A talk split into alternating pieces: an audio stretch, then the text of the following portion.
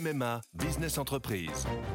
Je suis à Angers avec Hélène, une agente immobilière qui a pris une décision. Oui, cette année pour mon entreprise, c'est décidé, c'est MMA. Ah oui, on peut savoir pourquoi? Parce que comme moi, mon agent MMA d'Angers est sur le terrain et il est venu expertiser les besoins de mon entreprise pour adapter au plus juste mon contrat d'assurance. C'est décidé, c'est MMA. L'éditorial du Figaro. Le Grand Bazar par Yves Tréhard.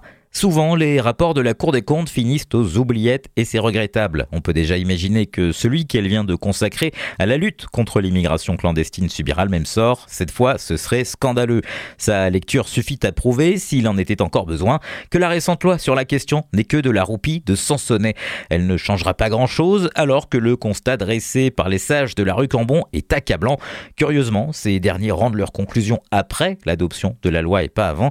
Ils ne voulaient pas, disent-ils, perturber les débats. Mais à quoi sert cette institution sinon À éclairer les pouvoirs publics? Et comme le hasard n'existe pas en politique, pour brouiller encore davantage les cartes, le ministre de l'Intérieur a choisi d'annoncer fièrement hier que le nombre d'immigrés expulsés en 2023 avait augmenté de 30%, avec tambours et trompettes, le jour même de la publication du brûlot de la Cour des comptes. 4686 expulsions, soit 1000 de plus qu'en 2022.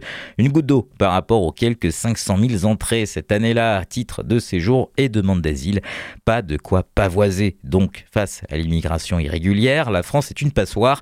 Quand ils sont autorisés par l'Union européenne, les contrôles aux frontières sont limités, sans prise d'empreinte, ni enregistrement des identités ou vérification sur fichier. La coopération des services entre la police aux frontières et les douanes est aléatoire, tout comme entre toutes les administrations.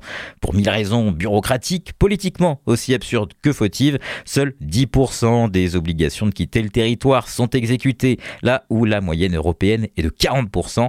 Face à ce grand bazar, la Cour des comptes suggère la construction d'une stratégie d'ensemble.